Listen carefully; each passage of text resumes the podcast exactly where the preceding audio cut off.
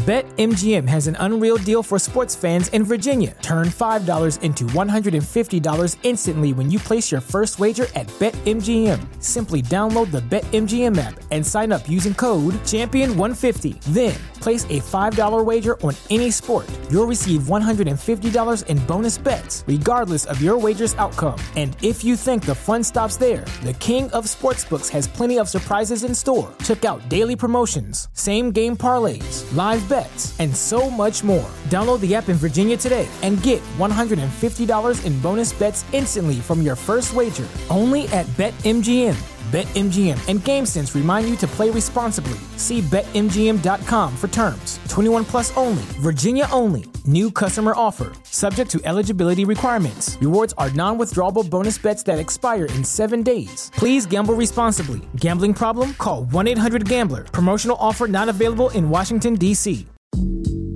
阅读、科技、旅行，生活可以很大。对话设计、学习、思考不嫌太多。 这里是 iTunes 获奖播客《狗熊有话说》，一听就停不下来的哦。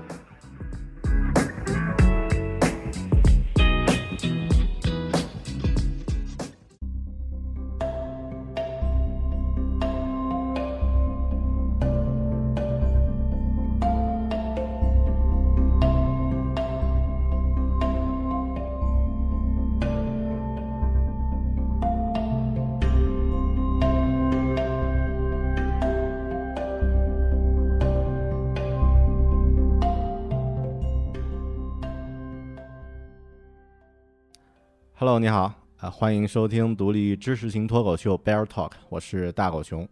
大狗熊在一直对着麦克风，呃，絮絮叨叨说了很长很长时间之后呢，今天终于迎来了一位嘉宾啊，那这个总算盼来了一个新的这个声音了啊，而且声音也特别好听，关键是内容呢特别的，呃，肯定是你会感兴趣的内容。嗯，最近做互联网的这个。大部分的朋友呢都在传一本书，一本嗯，在这个亚马逊呀，在这个当当呀等等各种网络、京东呀各种的这个销售平台上都特别火的一本书，叫做《增长黑客》。这本书的名字呢听起来特别的呃这个 hardcore 啊，本身的这个内容呢其实也特别的呃干货。那今天呢我们请到了这本书的作者，嗯。范斌啊，范老师啊，我就叫范老师 啊。但是实际上呢，这个呃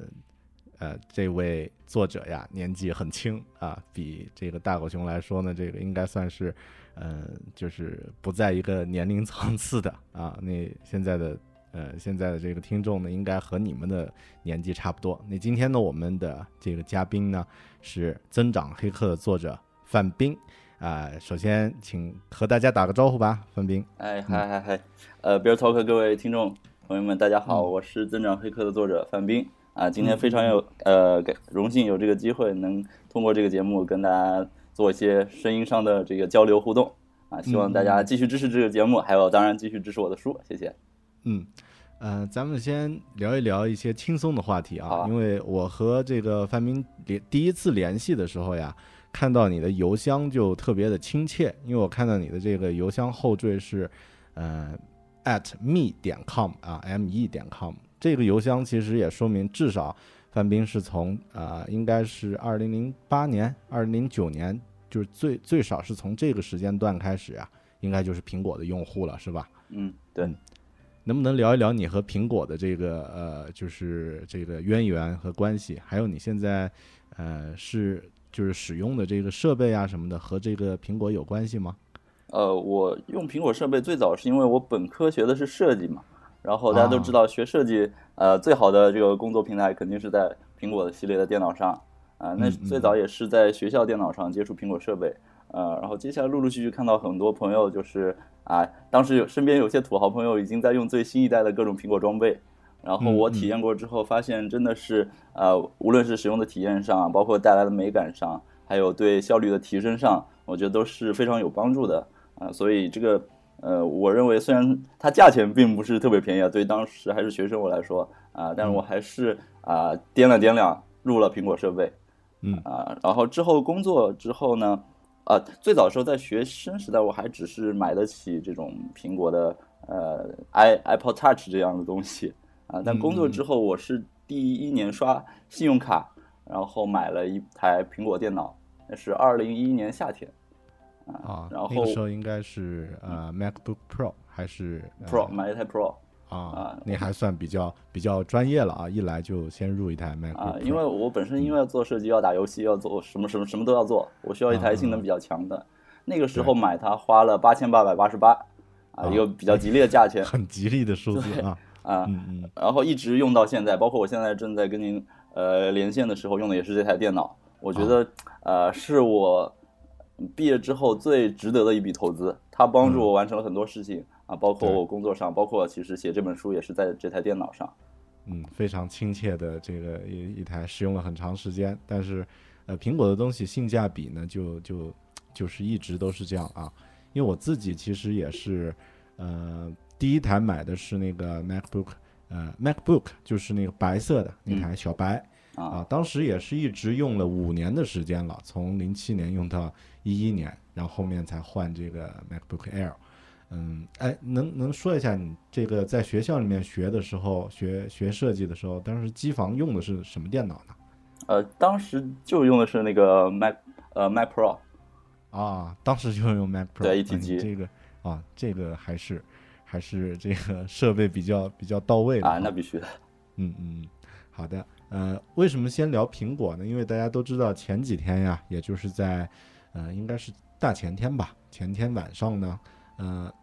或者说，在我们凌晨呢，这个北京的呃北京时间一点，呃，苹果呢秋季二零一五年的秋季发布会呢，也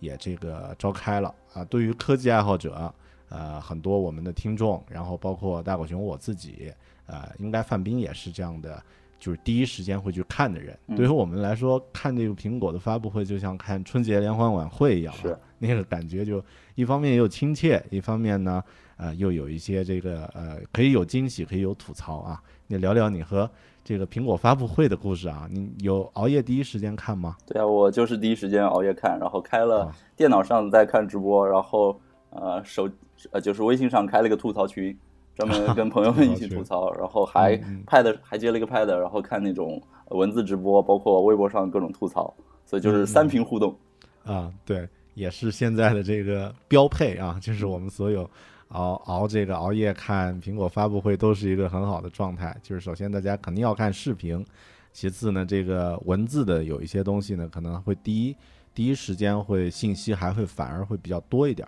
哎，你你文字的这个直播用的是哪一家网站的？文字直播我是在几家网站来回切着看的。啊啊啊！包括腾讯啊这些。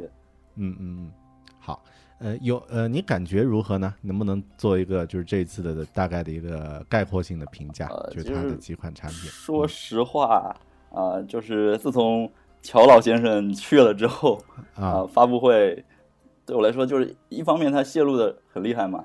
对；另一方面真的是没有发现有太多 breakthrough 的惊喜呃。这次可能对我来说比较亮眼的一个是 Apple Pencil。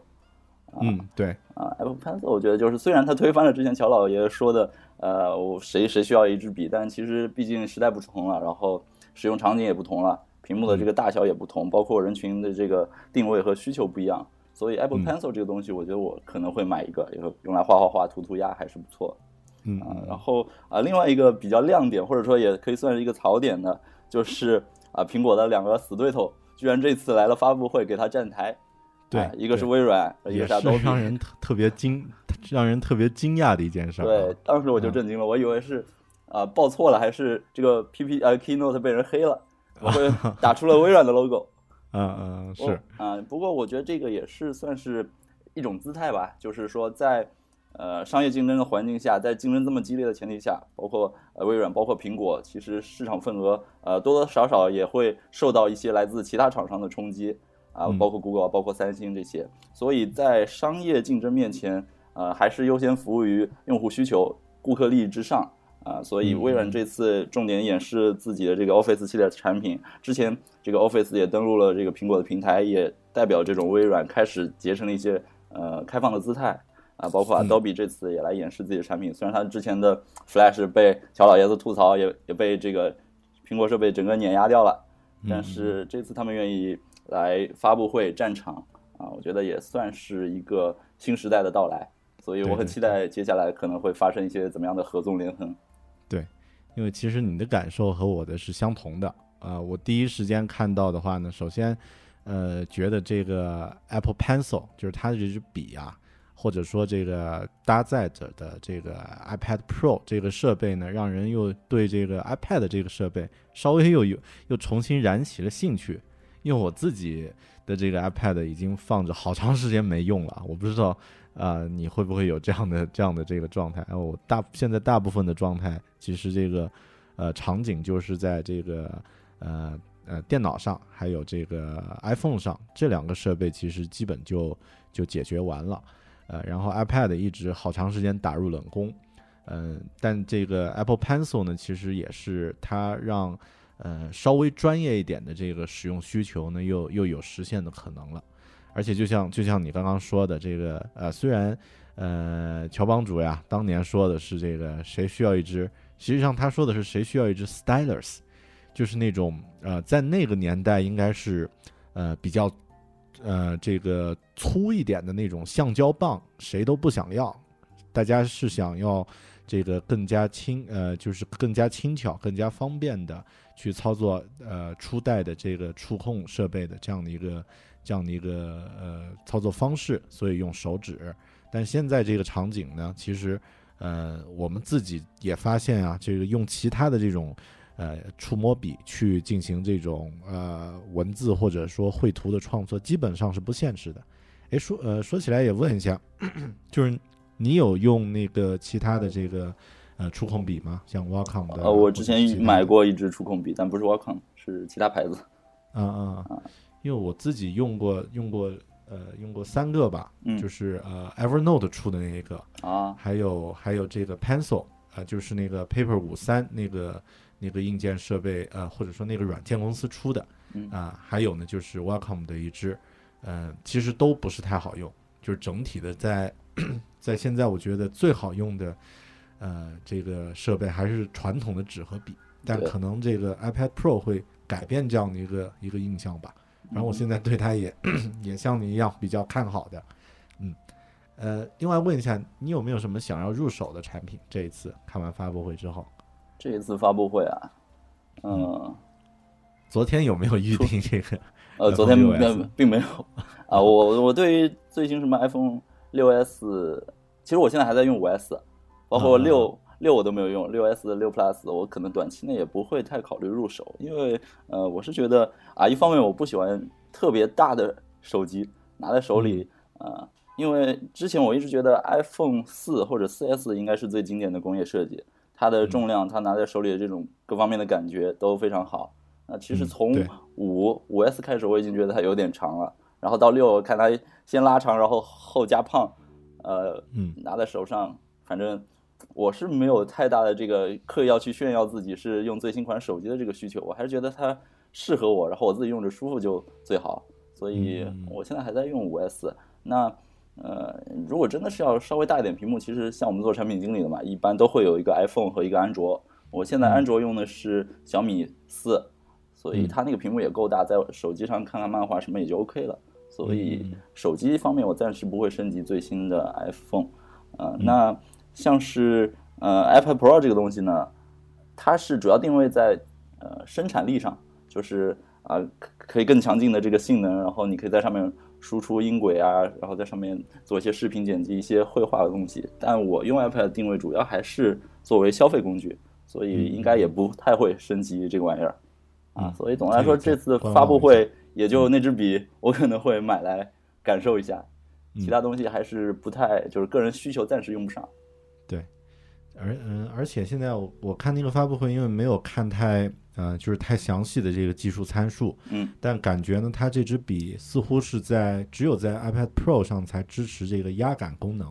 那这样的话可能也会 削弱它的这个这个表现吧。反正具体也要等它正式发售以后才知道。是，呃，就是我们现在好像看发布会更多是一种呃。比较亲切的感觉，而不会说是比较激动的感觉，就不是那种热恋期了，而是变成一个平。其实我觉得比较比较这每次看完最近的发布会之后啊，让人比较失望的是，当年会期盼啊乔帮主他会来一个什么 One More Thing，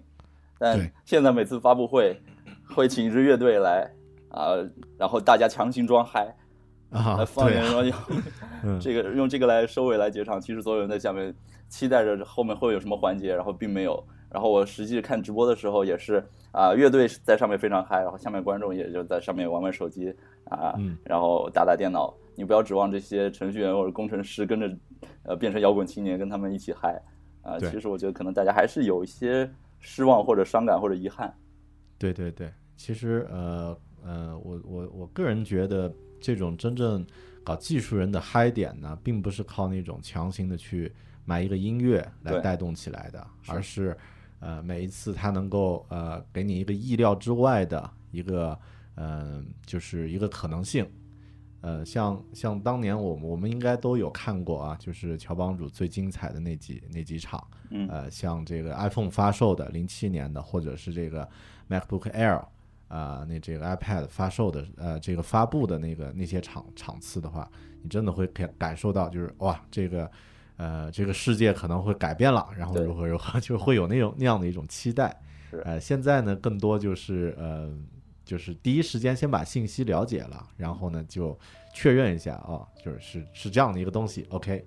嗯，所以可能时代变了，就可能这个呃，就是用户的这个注意力，还有呃，整个他们这个公司的一些定位啊、构架呀，也会变得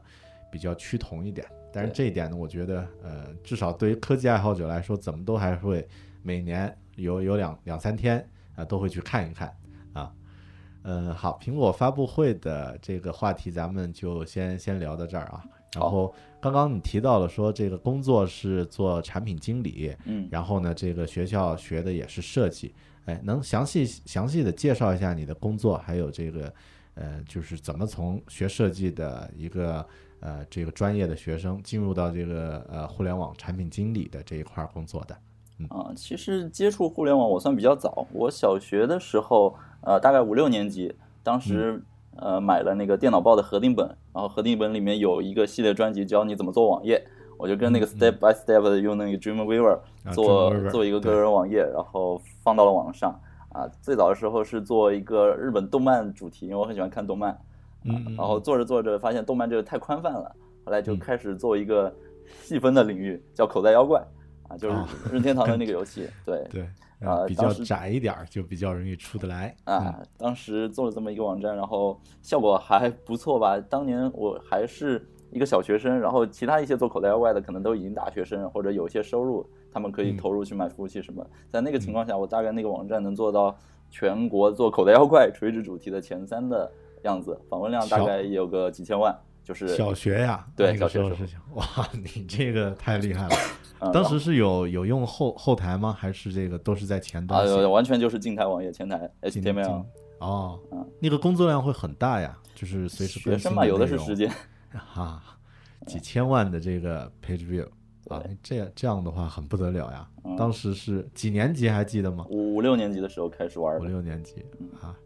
不行，我们得大部分听节目的朋友得找个地缝先钻起来啊！这个五六年级的时候，我们好像还在干嘛呢啊？呃，后面呢？后面你的后面的话就是呃呃，其实五六年级学了做网页之后，对呃电脑然后编程也感兴趣，也开了一些基本的编程东西，包括 QBasic 啊，然后中学就初中开始先学着呃 Visual Basic，就是 VB，写了一些程序自己写着玩儿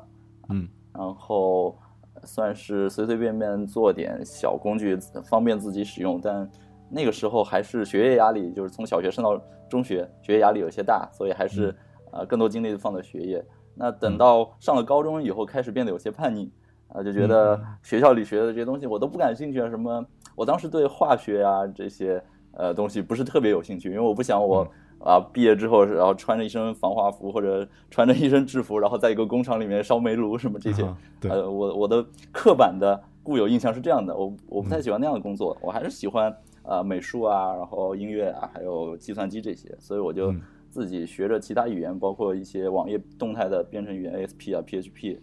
然后还有就是呃混各种开发编程论坛。啊，去写了一些当时叫共享软件，就是这个软件本身不是免费的，你可能只能用先用一段时间，超过一个月之后就要收费才能解锁，然后获得一个序列号。啊嗯，当时写了这些共享软件之后发到网上，还赚了一点小钱啊，还被一些像是呃大众软件这些杂志报道过，然后觉得这个挺有意思的。嗯、后来之所以上大学学设计专业，呃，一个是因为我可能就是我们家，呃，算是怎么说书画世家，或者就是啊，家人都是画画的，比较比较文艺文二代啊。可，可能是吧，文文三代，着文三代，因为我 我舅爷爷是是画国画的，范曾，呃，专门画。对，就是画一些哦国画、国学这些。嗯。然后我是跟他们不一样，我小时候喜欢看漫画、画漫画。嗯，啊，所以我我当时的文艺青年，呃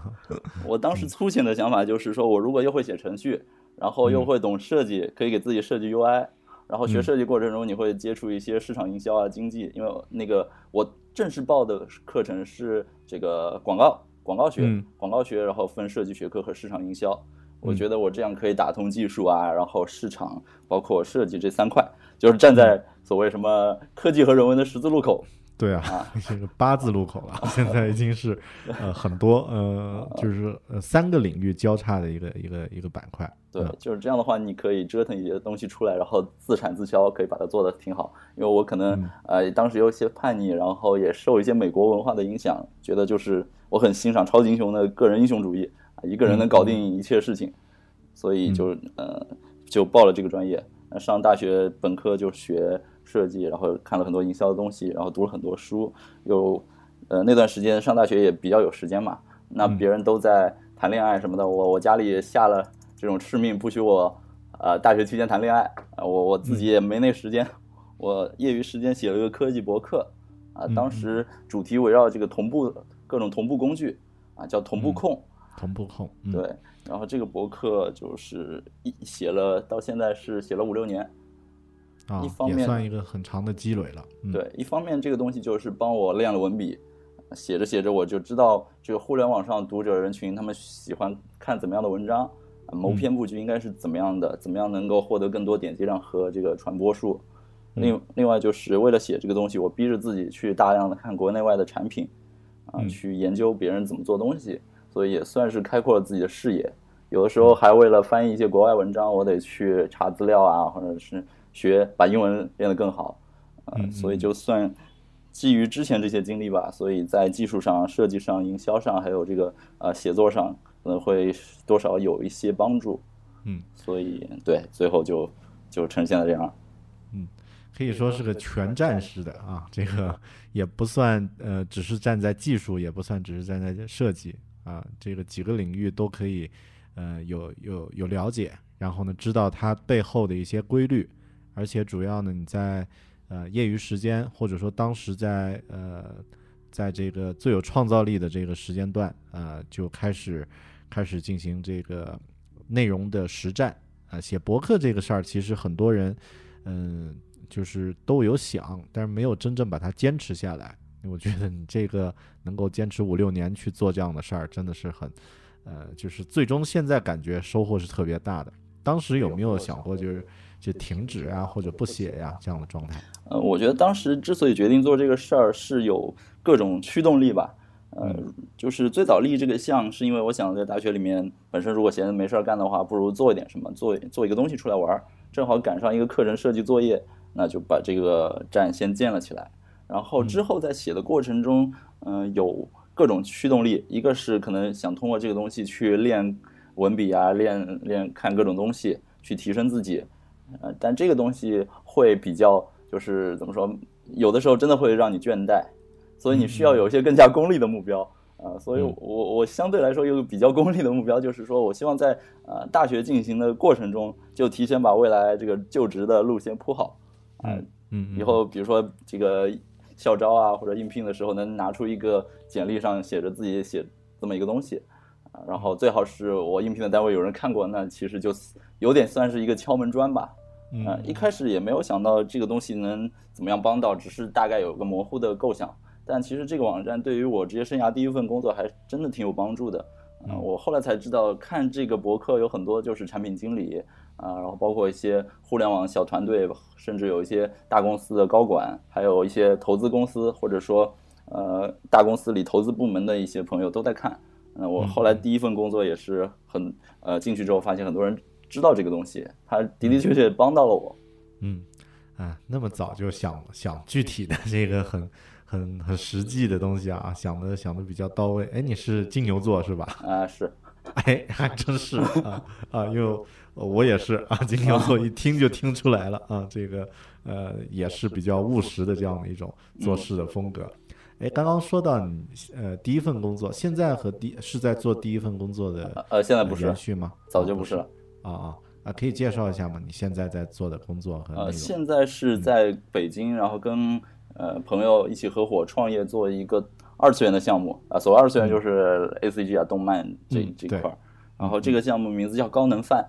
嗯，它是一个切入点是二次元的资讯聚合。那现在的话，慢慢慢慢正在往这个社区方向，或者说加入一些社交元素，啊，就是从单纯的这种消费资讯 P G C 转向可以在里面交流互动，然后产生一些 U G C 的内容。呃，这个项目呃从去年年底差不多呃公司注册，然后启动，今年。二月份安卓版上线，然后到现在也，呃，过了一百万用户，啊，然后在很好的成成就，还还 OK。然后在八月的时候搞了一次大的这种二次元的动漫文化季，然后也联系呃，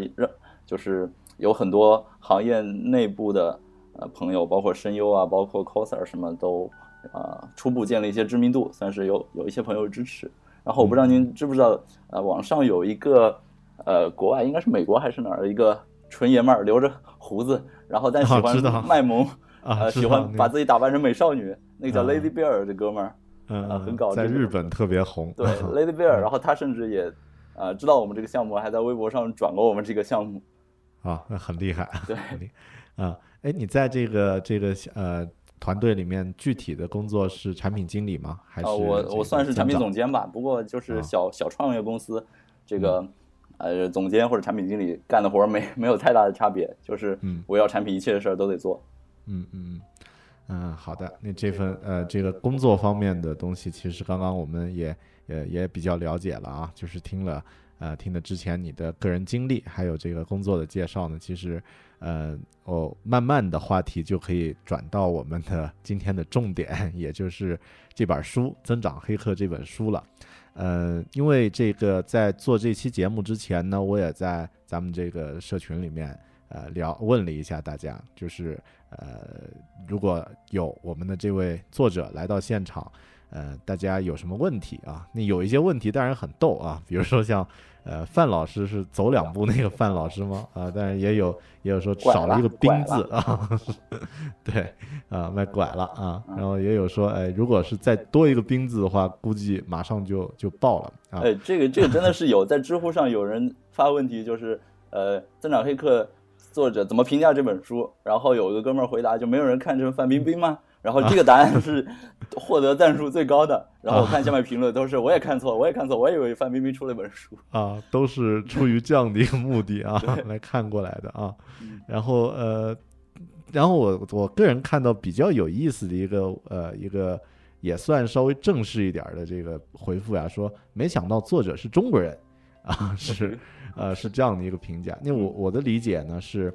啊，因为我自己读过这本书之后，感觉到呀，就是你在书中有很多案例呢，都是国外的实例，然后也注意到了这本书，呃，有一个很大的亮点，就是它的呃序呢是这个呃 Team Trapper 啊，就是嗯啊，待会儿你来介绍吧，就是关于你和 Team Trapper 啊怎么请到他做序的，所以呃这块说明你这个英文也很好喽。呃，英文还行吧，英文就是我我我当年江苏英英文高考，呃，分数还挺高，然后算在江苏省前百分之四的样子。然后因为有这么一个契机，所以在大学的时候大一就可以考四级，大一下学期考四级，大二上学期就考可以考六级。然后我等于说大二上就四六级都搞定了，都搞定。后来我自己就去读一些什么剑桥商务英语啊，这些也考掉了。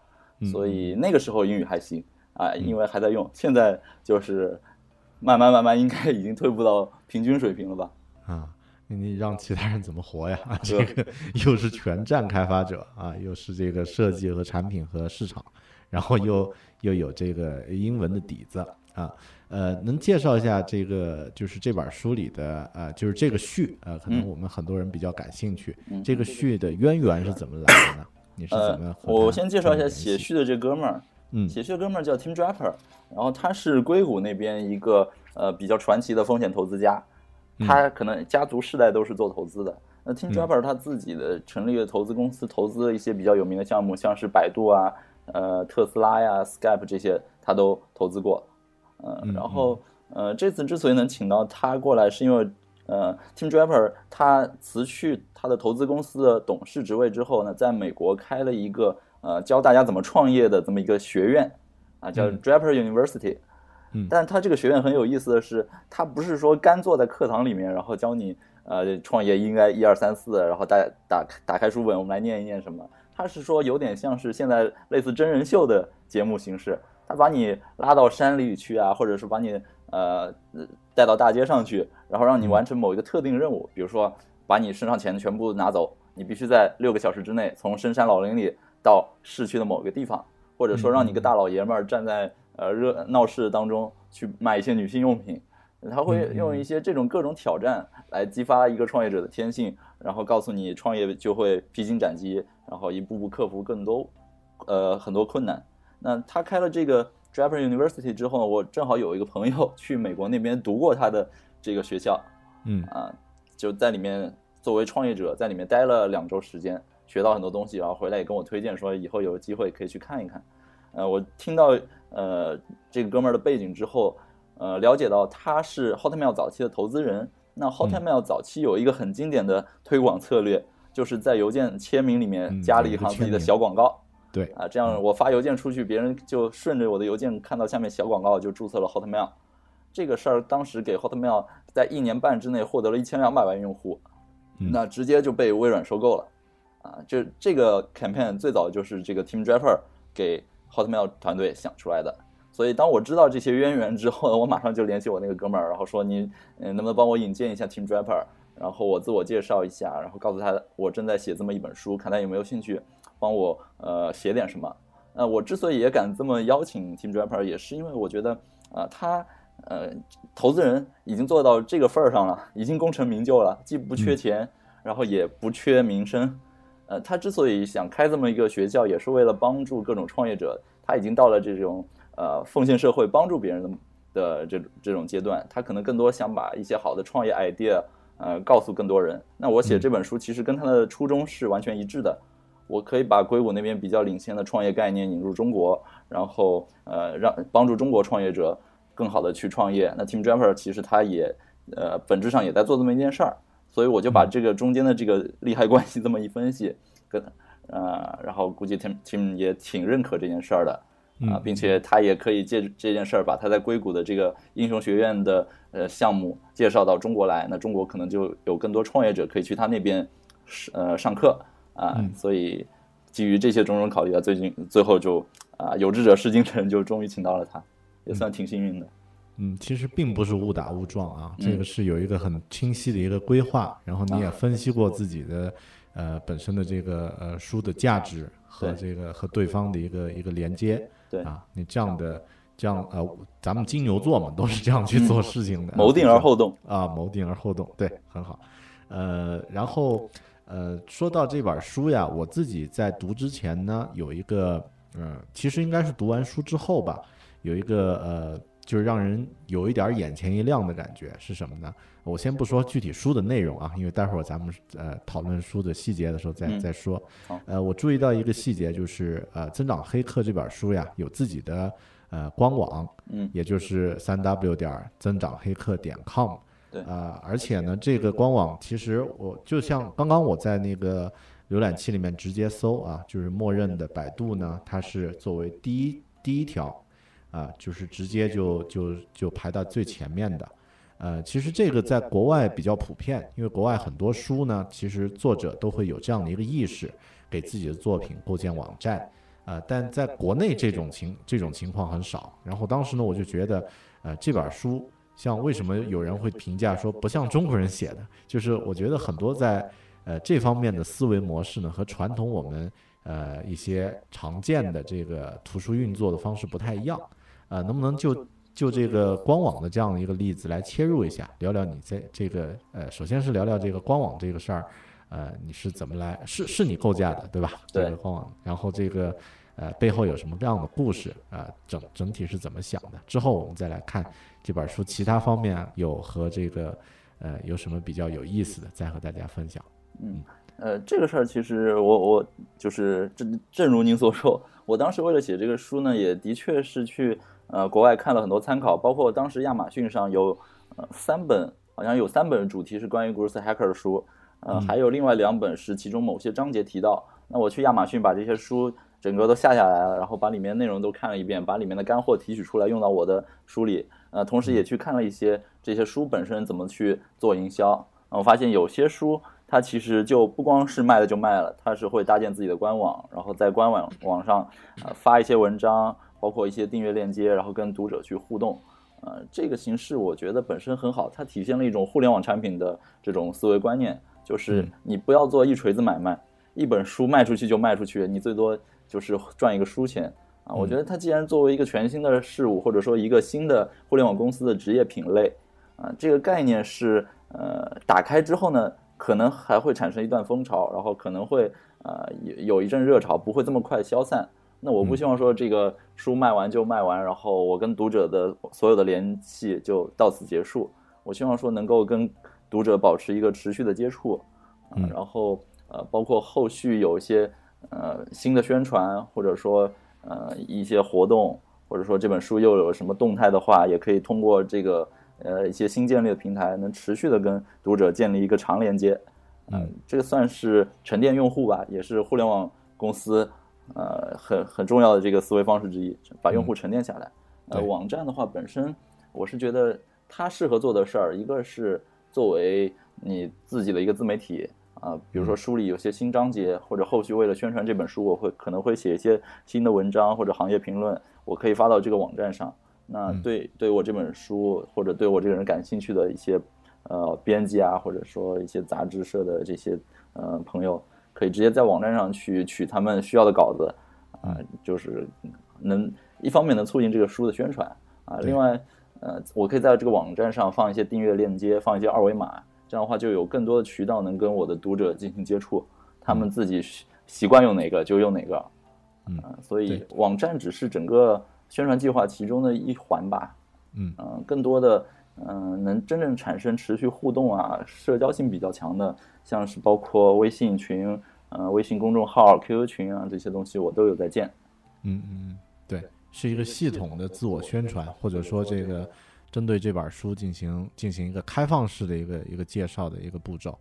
因为其他以往我们写书呢，更多就是呃有有两个这样的一个认识啊，就是传统一点的这个图书作者呢。呃，第一就是写完以后，我和他就没有直接的关系了，就没有，就像那个生一个孩子，生完以后就不养了，就扔到旁边。但现在其实我们呃呃，针对一些自己构想的一些概念和理论进行呃进行创作出一本书之后，其实还会有呃一个迭代升级的一个概念，也就是现在做做软件经常会引入的概念，那就是我们并不是一个版本就健全的。那另外呢，就是传统以前这个出版图书的人呢，还会有一个与世隔绝的一个状态，就是作者和读者之间呢是是没有一个呃直接的沟通和联系，是一个单向式的。就作者写完书以后就就 game over 了，然后这个读者呢，他想对作者说呢，也很难有这个呃就是比较通畅的渠道。呃，这块儿国外的会比较好，国外会有很多读书会、签名会、见面会，呃，哪怕是这个朗读会等等，就是会有这样的一些，呃，就是呃直接进入到这个读者的群体里去听他们的声音。国内的话，这一块儿我觉得，呃，这个方面还比较弱一些，嗯嗯，然后呃，说到这个，说到刚刚说这个网站呀。呃，刚刚你有提到说，呃，微信公号呀、QQ 群啊，这些也在做，这块都是你自己操作吗？还是有朋友帮你？呃，这主要都是我自己在做。啊，你这个也算是自己在做一个运营，针对这个这本书的一个概念的一一些一些这个宣传。呃呃，那这这块儿我们待会儿再聊一聊啊，就是关于这个呃，就是你这本作品，相当于你自己的一个也算一个产品。呃，当当它这个诞生之后，你怎么来针对它做做宣传？那这个我们稍后再说。呃，说到这儿，可能很多朋友还没有真正搞清楚这个呃增长黑客这个概念啊。那我们呃，不如就呃简单的给大家介绍一下，就是关于增长黑客这个概念。呃，最初是呃是是怎么诞生的？然后它的一个大概的一个意思，还有。呃，还有就是你在自己工作中是怎么去用的？因为本身更多细节是在你的书里面，所以咱们就在这儿概括性的简单说一下就可以了。嗯嗯，呃，增长黑客这个概念最早其实它已经不是这两年，它最早的时候应该在呃二零一零年的时候啊，在美国硅谷那边有一个很著名的创始人创业家叫肖恩·爱丽丝，他就提出这个概念。呃，那后来这个增长黑客概念真正会被炒火，是因为。呃，在二零一二年四月的时候，有个哥们儿叫安德鲁陈 （Andrew Chen），他发明呃，他写发表了一个博文，叫《Growth Hacker is the New VP Marketing》。嗯，对，在呃这篇文章真正让这 Growth Hacker 概念呃被整个美国创业界乃至后来博来到中国所熟知。呃，那这个增长黑客呃大概是怎么样一个角色呢？我我觉得他应该是三个身份的合体啊，这三个身份就是一个是极客。一个是发明家，一个是广告狂人，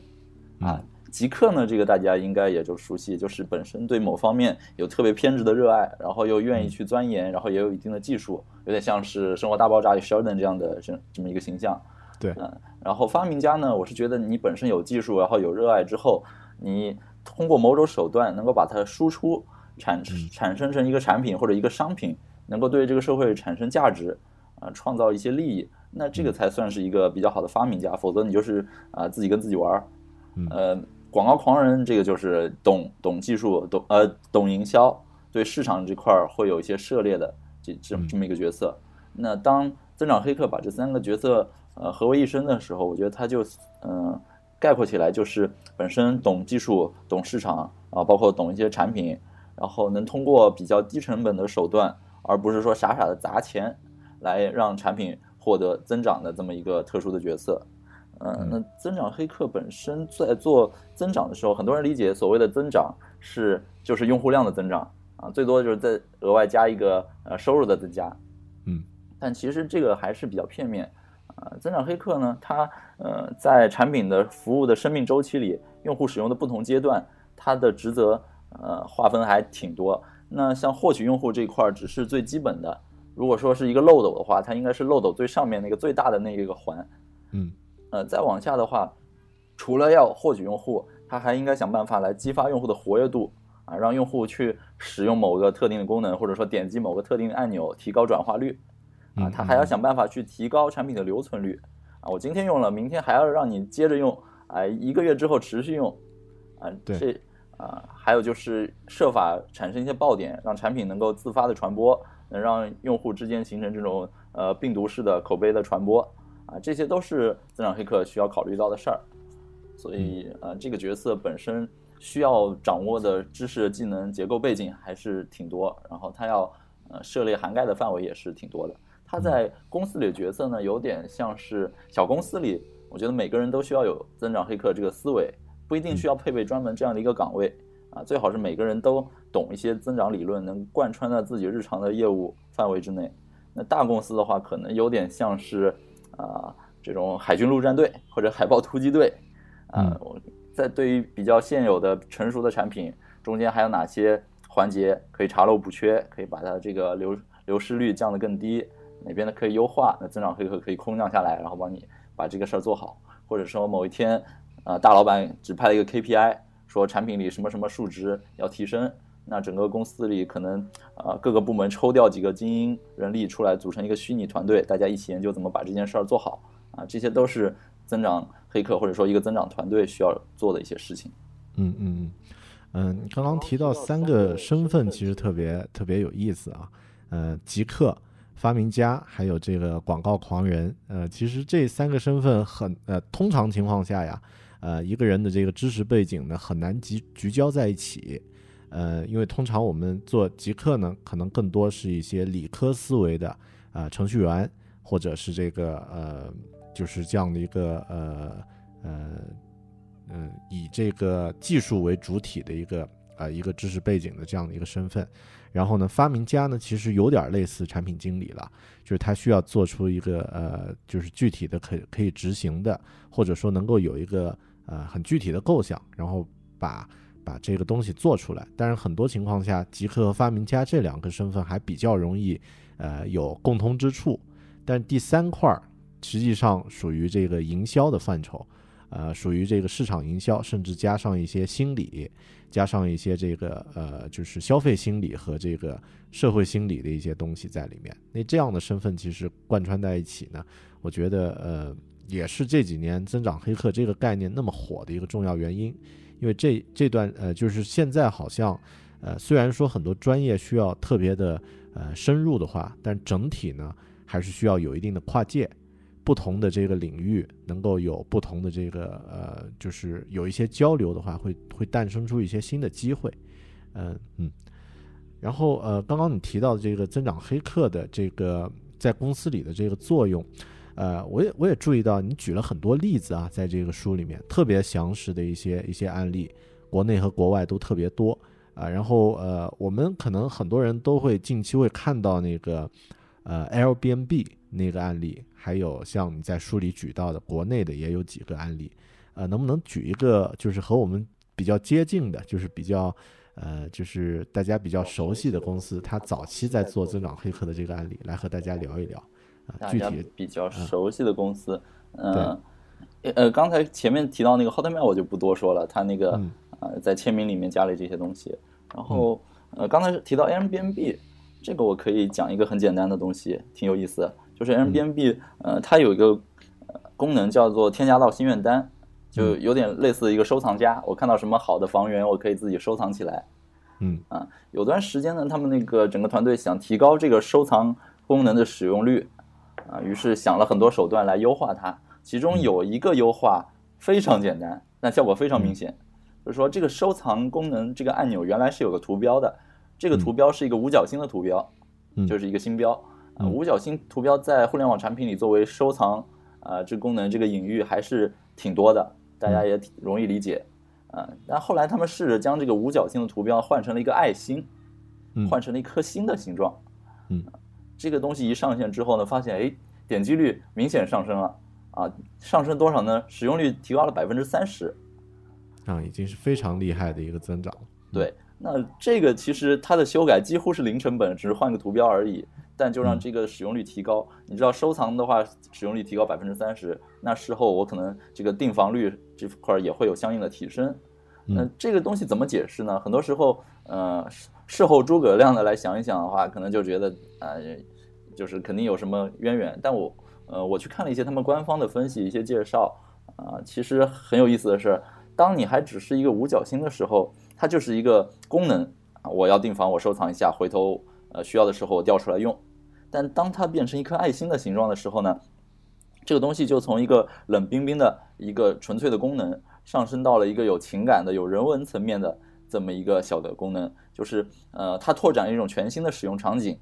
啊，特别是在女性用户里面，当你的心情非常不好，比如说啊，工作压力大，被老板骂了，或者哪怕就是呃下雨天，一个人在阴暗的小房间里面，这种心情非常不好的时候，这些女性用户呢，她们就可以打开 Airbnb。然后在上面看浏览这些一个个很精美的房源，看看人家的这个家居摆设呀，啊怎么去布置啊，然后心情会变得更好，心情一下子就就就就就敞亮了。所以说它增加了这样一种全新的使用场景之后，啊就等于说提升了这个网站的呃整个的使用的呃流量啊，然后这个相应的这个按钮的收藏使用量也就上升了。所以这这个案例就说明完全是一个很小的，没有花任何。呃，钱的投入的一个小手段，只是换一个图标而已，可能前前后后都不需要十五分钟就搞定的事儿，就能让这个整个网站的使用率、活跃率能够提升这么多啊！这个是我当时读到这个案例，我我是觉得啊 啊，对，挺有意思的。呃，而且这个其实刚刚你提到这个案例呢，也也说明了增长黑客的后面这两个词，呃，后面这两个字就是黑客，嗯因为更多是用一种呃，可能大家呃注意到但是没有真正看到的东西，或者是用一些呃大家都有呃都有观察到但没有想到的方面，对。呃，甚至呢也可以可以是用这种呃，就是大家都都有想到了，但是没有人用最巧妙的方式把它做出来的这个方式，那就是我们经常说的这个 hacking 的这个这个这个方式。四两拨千斤，啊，然而对，把它整体这个用用一个没有人能想得到的方式提升，做完以后，所有人都说，哎，就是这样啊。但是实际上，呃，最初把它做出来，这个这个才是真正的黑客。然后你刚刚说这个例子，我其实呃想到一个特别类似的，就传统行业里面的，呃，这个宜家。啊，宜家的它的这个家具，其实它最初卖家具的时候和传统咱们这个呃家具市场呀，也是有这样的一个区别。因为传统的这个家具市场，你进去以后，你感觉你是买商买商品，它一堆的东呃一堆东西堆在那儿，床就放在床那一堆啊，这整个一层一层楼都是床啊，这个软的、硬的、贵的、便宜的，然后沙发呢放一堆，呃，但在宜家里面呢，很多地方它设置了一些场景，只要一设置场景呢，其实人的情感就会连接到一起了，就会觉得这个东西就像我家里面缺的那一小块儿啊。然后特别你刚刚提到这个女性呀，或者说这种呃，其实现在人不只是女性了，就是大部分的人还是一种很感性的去去去消费，去去呃获取自己需要的信息信息。呃，那这样的一个爱心的这种调整呢，其实是一个很很巧妙的一个暗示。那这个例子真的是增增长黑客里面一个应该算是一个很经典的一个呃一个成功的案例啊。嗯，那这里其实就带来一个问题啊，就带来一个呃 how 的问题，就是这个呃像增长黑客的这样的一些操作方法，嗯，如果我们先不谈执行层面的话，首先怎么去呃，假设这种认知，然后呃，然后去验证它呢？因为我注意到，呃，在书里面呢，其实你提到了一个很重要的，嗯，一个一个方法，就是 A/B 测试。嗯啊，那这块儿，呃，要不你和大家也也说一下，就是你你自己做这个增长黑客的研究的时候，对这种假设，然后去验证这个环节是是怎么构想的，是怎么考虑的？嗯呃，我觉得要应用增长黑客这套理论的话，其实它不算什么理论。首先，你需要呃知道你要什么，或者说你也知道你不要什么。呃，所谓你知道你要什么，就是说，呃，我需要让我的产品的某一个指标能获得多少的提升，或者说我的产品上线之后，这个东西没有达到我的预期，那我、嗯我的预期是怎么样的？你只有呃，首先自己有一个目标，有一个预期的时候，你才会围绕这个预预期去想很多手段来提升。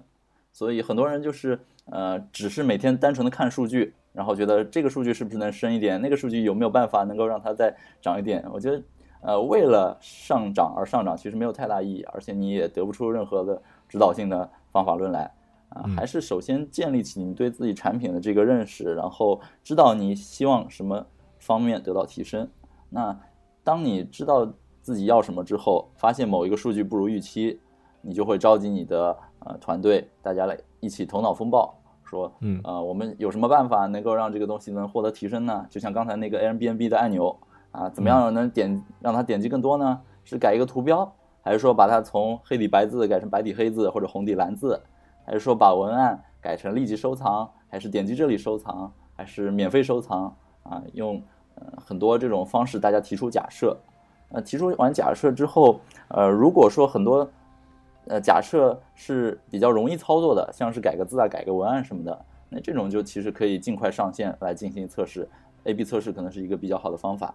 那如果说有一些假设就是啊、开发的工期比较长啊，耗费团队的精力比较多。啊，可能一周或者是三四五个月都有可能。这种时候，我觉得是需要根据各种假设来排定优先级，啊，就是综合考虑它的开发成本，还有它可能产生的效果，呃，包括你可能去竞争对手或者说其他朋友那儿打听一下，有没有人已经用过这个方法，是不是呃已经产生了一些效用，综合之后排一个优先级来进行尝试。呃，作为一个增长黑客。可能职业生涯中不一定总是遇到这种辉煌的成功，我做一个什么成功啊，他更多的是说可能会受到很多挫败，啊，试了这个方法不行，然后换一个方法又不行，终于换了一个方法之后，他成功了，就是他一直是在不停的尝试测试，呃，在某种方法或者呃框架的指导下去完成一些短平快的测试，然后得出结论，很有可能就是你试了五种或者十种方法啊，前面九种都不行，最后一种。是一个比较妥善的方法，那这个时候你就需要把这个方法固定下来，作为一个机制化的东西，长效做下去。比如说你之前呃验证出来说，定期给用户发邮件提醒他回来用你的产品，这个是 work 的。那你之前做测试的时候，可能为了快，只是手动写一个邮件发给用户。那当你发现这个东西可以呃持续使用之后，你可能使用一些脚本啊，写一些命令行或者一些代码，让系统。自动给用户发邮件，就把它固化下来，啊，一旦这件事固化下来，然后产品获得一个机制性的成长之后，增长黑客可能就要寻找下一个问题，然后继续研究解决策略，所以就是啊，一个问题一个问题这样不断的滚下去，不断的循环的去解决。嗯嗯嗯，其实有点像那个刚刚提到那个身份，就是发明家这个身份。嗯，啊，当他考虑到有一个呃可能性之后呢？啊，也用现在比较流行的这个比较 lean，就是精益的这个方式去去做测试，对，最小范围、最快时间，呃，粗糙一点都没关系啊，手写呀什么的，就是随便先把这个东西先弄出来，然后做做完测试验证以后呢，再用呃自己的这个呃技术方面的这个能力、极客方面的能力呢，把它呃形成一套呃最好是自动执行或者是一套流程化的东西，呃，然后呢再去找下一个增长点。嗯，所以其实很多人听到“增长黑客”这个名字会觉得很酷，但酷的事情背后呢，其实是有大量，一方面是有大量呃枯燥的工作是需要去做的，因为刚刚提到这个对数据的监控呀，这个查询呀，去验错呀，其实其实这些环节，呃，它可能占了我们工作的很大一块时间哈，就是它会它会影响到我们的呃就是呃很大的一部分的这个时间精力，但最终呢得到。嗯，就是可验证的这个成功呢，也会占到很小的一个比重，但大家可能注意力会集中在那个巨大的成功上。我相信 Airbnb 它做那个呃，就是收藏从五角星改到星号的这个变化之外，它可能也做了上百个甚至更多的这种呃优化，只是说那些优化是我们看不到的，是啊，是用来支撑这个成功这个亮点背背后的那些大的数据。嗯嗯，那刚刚说这个这本书呀，呃，因为很多细节，我们就呃，当然听咱们这个节目的朋友呢，大家呃，如果真的感兴趣，一定要去买这本书去买来看。嗯，那现在呢，我想问一下，就是你觉得网络时代这个写书的人呀，和这个传传统时代，或者说这个也不说传统时代吧，就是早早那么几年这种。呃，能力和这个写作的方式有什么区别啊？我想听听具体你在这个创作这本书的过程中，一方面有没有什么好玩的故事、有趣的故事，还有呢，就是在创作这本书的时候，你使用的一些流程，呃，这个工具，还有这个呃写作的这个方法啊，有什么可以和大家分享的？嗯，呃，网络时代写书，我觉得有几个不一样吧。第一个是我因为之前自己写过博客啊，所以我大概知道这个。网络上读者大概喜欢什么样的类型？因为之前在博客上写的读者受众基本上也就是产品经理啊，然后工程师、开发人员啊，包括很多创业者、嗯，投资人。那现在写这本书面向的读者基本上还都是这群人，甚至比这群人更更加宽泛一些，就是一些传统行业想创业的朋友也会来看这本书啊。所以呃，读者人群大部分是重合的情况下，我就已经能摸到大家调性了。所以我知道，呃，在这个网络时代、短平快的时代，大家喜欢看，呃，什么样的东西，啊，因为在网络上很多 PR 文章啊，很多这些东西是没有太多干货的，嗯，对，你可能看完一篇文章之后，发现自己什么都没记住，然后或者是会怪自己，说我是不是记性太差，还是我我我品味太差？其实完全就是因为网上那些文章太水了，嗯，我本身很讨厌看那些文章，所以我知道读者的心理之后，我就会啊，根据。我认为理想中好的文章的方向，我会往那个方向去写，包括写作过程中，我会去看一些同类书籍，啊，他们在豆瓣上的网友点评，啊，那些特别好的书，网友都点评一些什么，他们的优点在哪儿？比如说干货多，还是数据图表多？那有一些呃声名在外，但实际上风评不是很好的书，我会去看大家为什么觉得它不好啊？是因为这个太水了，还是说这个翻译太次了，还是其他各种原因？所以我会首先借助网络做一些考察、一些调研，然后呃在定调性的阶段，我就已经呃决定说这个书应该往哪儿写。那在写作的过程中，也会借鉴一些呃您刚才提到的这个精益创业的呃这种思维，比如说我一开始写书的时候参考了一些书，然后有一些被带偏的这种倾向，就是他们我我一开始觉得可能写书啊案例多一些，但还是要适当的结合一些。呃，评论啊，评价。后来我我把这些点评类的东西，这些呃，就是所谓道术器的道的层面的东西写了很多，然后自己也写的云里雾里。然后我觉得这样写书可能比较高大上，先讲一大堆理论，然后再给你剖析案例，啊，比较符合一本呃正式的书的章节结构吧。呃，我自己写的也痛苦，然后我试着放了一些试读章节啊，就是所谓的 demo 出去给。自己身边的朋友，还有包括网络上不认识的朋友，我给很多人看了，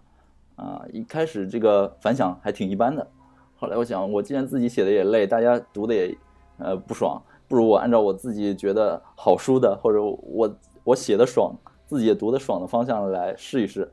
啊，后来我就尝试着做了下面几个调整。第一个呢，是我刻意淡化了很多那种是个人都知道的道理啊，就是大道理、正确而无用的废话。啊，写上去所有政治正确的这些东西我都拿掉，啊，我就不写了，或者说几个字一笔带过，因为我觉得我读者应该都是聪明人，嗯，我提的这些东西理论实在不懂，你自己百度一下或者去找相关书来看，大家都是很有学习力的，所以我不写那些很空泛的东西，嗯，然后取而代之呢，是我把案例啊加入了很多具体的数据，啊，比如说你一般可能听到某个产品它在几几年的时候做了什么事儿。然后就成就了它怎么怎么样？那我会去挖它深入的数据，这个产品到底做了什么调整？然后在哪一个指标上产生了具体到百分之多少一个具体数据的这么一个细节，我都会去挖出来。啊，可能我有时候为了挖一个具体数据，在网上各种搜索啊，打电话找朋友，会花半个小时到一个小时，只为了一个数字。啊，但我觉得这个东西就是呃，体现出一个实实在在的价值，而且有参考性。所以我觉得这个我是乐意去做的，啊，就是把很多数案例里的数字呃数据写出来，啊，另外呢就是 我会把案例里面一些有意思的这种八卦呀，或者说这个呃创始人的生平，我会刻意的去写一写，因为我觉得第一是呃当你把一些创始人的生平、一些背景介绍写进来的时候，读者就会考虑他为什么会想到这一点，是基于他之前怎样的一个经验。比如说 Airbnb，他想到在这个整个设计啊 UI 上，包括上面的这些呃使用很精美的房源的摄影，是因为他的两个创始人本来是在罗德岛设计学院学设计的，嗯啊，就把这些背景资料都写出来之后呢，读者会有更多的参考，也有更多的代入感，啊，嗯，还有就是把这一个个创业案例啊，呃，所谓增长就是一开始没有这么好，然后通过一个手段把它做到这么好，呃，我把它写的更像是一种故事叙述。那故事的话，它需要有矛盾，需要有这个起承转合、抑扬顿挫，所以我一开始刻意的把这个呃前面的背景，还有就是项目早期的时候啊做的有多么惨啊，惨到比如说创始人要去卖这个麦片啊，对，卖。卖麦片啊什么这些很有意思的东西都写出来啊，这样写了之后呢，一方面是激发了读者这个共鸣啊，因为读这书的可能很多人也在创业，然后也目前也在经历一些比较黑暗的时刻。会想啊，我我也挺惨的，这个就产生情感上的共鸣，我更愿意看下去。然后另外就是呃，起到这么一个欲扬先抑的作用。那后续他做了一些事情，然后产品获得一个爆发式增长之后，这个就显得特别的弥足珍贵，啊，也会给人特别多的激励。啊，说白了呢，有点像是啊鸡汤，或者是励志，或者就卖一个梦想。但我觉得这个时代就是啊，读者，特别是创业者。本身创业已经够苦逼的了，你既然卖了干货给他，然后也适当给他提，就是卖一些梦想给他，也不是什么坏事儿。而且你去看那个中国最呃畅销的书，啊，前两天我看那个京东畅销排行榜前二十名有十三本是鸡汤啊。干货，因为可能在这个大环境下，呃，老百姓或者说中国人普遍需要这样的东西，需要一些打一些鸡血，所以我呃刻意的融入这些元素作为一种催化剂或者作为一些小的 trick 之后，嗯、读者读起来会更爽。嗯所以呃，也算是我通过这个书写作过程中一些精益精益的实践，然后调转方向，然后在书大概百分之六十的时候，整个结构推翻重构，然后写成现在这个样子。所以也拖了一些稿，让也让编辑多等了几个月。所以这个顺便跟编辑打个招呼啊，感谢编辑不杀之恩。嗯嗯，应该听得到。然后呃，其实你刚刚说到的这一点，就是呃，写到中途放出呃试读版，相当于是这个 demo 了，来来寻求一些嗯、呃就是建议和反馈呢。这种方式其实我觉得还挺呃，就是呃挺有启发的，因为我们其实很多。呃，就是虽然现在讲互联网呀，讲什么这种大词的人特别多，但真正用这样的思维方式去做事的人其实并不太多。呃，很多人可能只是会说一些概念啊、像每年都会有一些新的概念，比如说以前会说大数据，然后会说云计算，会说这个移动互联网，可能今年大家会说增长黑客，但真正去做做的方式还是用同样的方式。可能说增长黑客的，反过来又变成那些呃搞策划或者搞运营的人呃喜欢用的一个词，但是大家用的还是以往的一些呃模式。而你刚刚提到的这个呃，就是写书的过程中的一些具体经历的这样的一些测试和这个呃调整呢，其实本身也在贯彻这样的概念。嗯、另外就是呃，其实这个书里面的这些呃大家需要的东西，你从其他的这个比较成功或者说畅销的书里面看到的那些优点，自己去用的，其实这也属于一个前期的呃数据调研呀这样的一个准备的这样的一个工作。其实这种呃最终都不会是呃突然成功的，就是大家都都可以看到有有很多具体的努力哈在背后。嗯，金牛座，嗯金牛座。啊，是金牛座务实嘛。呃，那这个这本书创作的过程中有用到什么工具和流程呢？因为我看到，呃，好像那个印象笔记有嗯转了一篇，呃，你接受那个利器的采访是吧？对。因为利器我下个星期也也要和他们写哦。呃相应的东西，呃，就是能聊聊你的这个呃，就是比较呃常用的这些软硬件呀，然后呃对这本书产生创作的直接帮助的这些东西嘛。呃，其实最多的嗯可能就是印象笔记了吧，因为我把我是啊、之前说我我写同步控，就是专门报道同步工具的时候，呃，嗯。那个那段时间试了很多同步类的产品，然后嗯最后印象笔记是一直用到今天。啊、我是觉得它很多方面，它有很多 API，还有很多支持它的第三方产品。嗯那像是我在呃收集资料阶段，我是把印象笔记作为一个中枢，我其他地方看到的东西我都可以存到印象笔记。比如说在网页上看到一篇好的文章，我如果决定当下马上就要把它作为我的一个呃备选的一个资料，以后就能用上，我会直接用 Chrome 浏览器里一个印象笔记的插件叫剪藏。嗯啊，直接点一下，然后它就会存到我的印象笔记，之后就可以直接拿来用。呃，如果说我在网页上看到一篇文章，然后我暂时还没读这文章，因为可能它太长或者我没有时间，我会先用呃 Pocket，嗯先用 Pocket 把它存到我那个账户上。那回头我呃有时间了，我去 Pocket 上找那些文章来读，呃，打个岔，你的 Pocket 是呃没呃这个 inbox 是经常都会清空吗？呃因为我我自己是现在有几百篇一直堆在里面没有读我我没我没有那个清空 Pocket 的习惯，我有清空邮箱的习惯啊啊啊，，但 Pocket 就是就堆着就堆着。嗯嗯好然后我呃在 Pocket 上，我如果看到一篇文章，呃觉得好能用，想收藏，那 Pocket 可以直接转存到印象笔记。如果不好的话，我就直接就划掉了。嗯然后这是在网页上看到好的文章，手机上的话，如果在微博上看到比较好的东西，嗯，可以用微博那个分享邮件直接发到印象笔记邮箱，也可以就是有一个微博客客户端叫 Waco，我买了嗯。Waco Pro，、然后嗯 Waco 嗯。Pro 可以直接把一个微博啊、呃转存到自己的印象笔记上。嗯。嗯，对，相当于印象笔记最终成为你的一个 herb，它的一个一个整体的一个中转。对，它就是我的写作枢纽。然后嗯我写作过程中，基本上也就是在印象笔记里完成。我一开始就是第一稿的时候开了一一整个笔记笔记簿。啊，然后在所有在这个笔记簿里面完成所有初稿。啊，然后等到第二稿的时候，就是又又开了一个新的笔记簿，然后第三稿，嗯，我会把这个所有笔记簿里的文章合并起来，然后整个呃看一下字数。啊，因为这个印象笔记我要吐个槽，他做的不是很好，就是我没法看到一整个笔记本上面所有文章总共的字数是多少，我要么就是把所有文章一个个全部都粘贴到 Word 里，然后看一下 Word count，要么就是必须把印象笔记里一整个笔记本下所有的文章合并起来，然后去统计字数。但因为我这本书当时写了，呃，大就是出版社的字数统计是三十九点六万字啊，我光在印象笔记上合并这个东西要合并二十几分钟到半个小时啊。对，哦，印象笔记本身现在效率的确有点有点臃肿了啊，我也要吐一下槽。嗯，对，所以就是印象笔记用的比较多，这里打了很多广告，那个印象笔记什么时候给我广告费？对，待待会儿打到支付宝上啊。然后再再再推荐一个，就是啊，再推荐另外两个小工具吧。我个人很喜欢，就它很小，一个叫 Biscuit，就是饼干或者嗯饼饼干或者叫怎么说中文叫什么？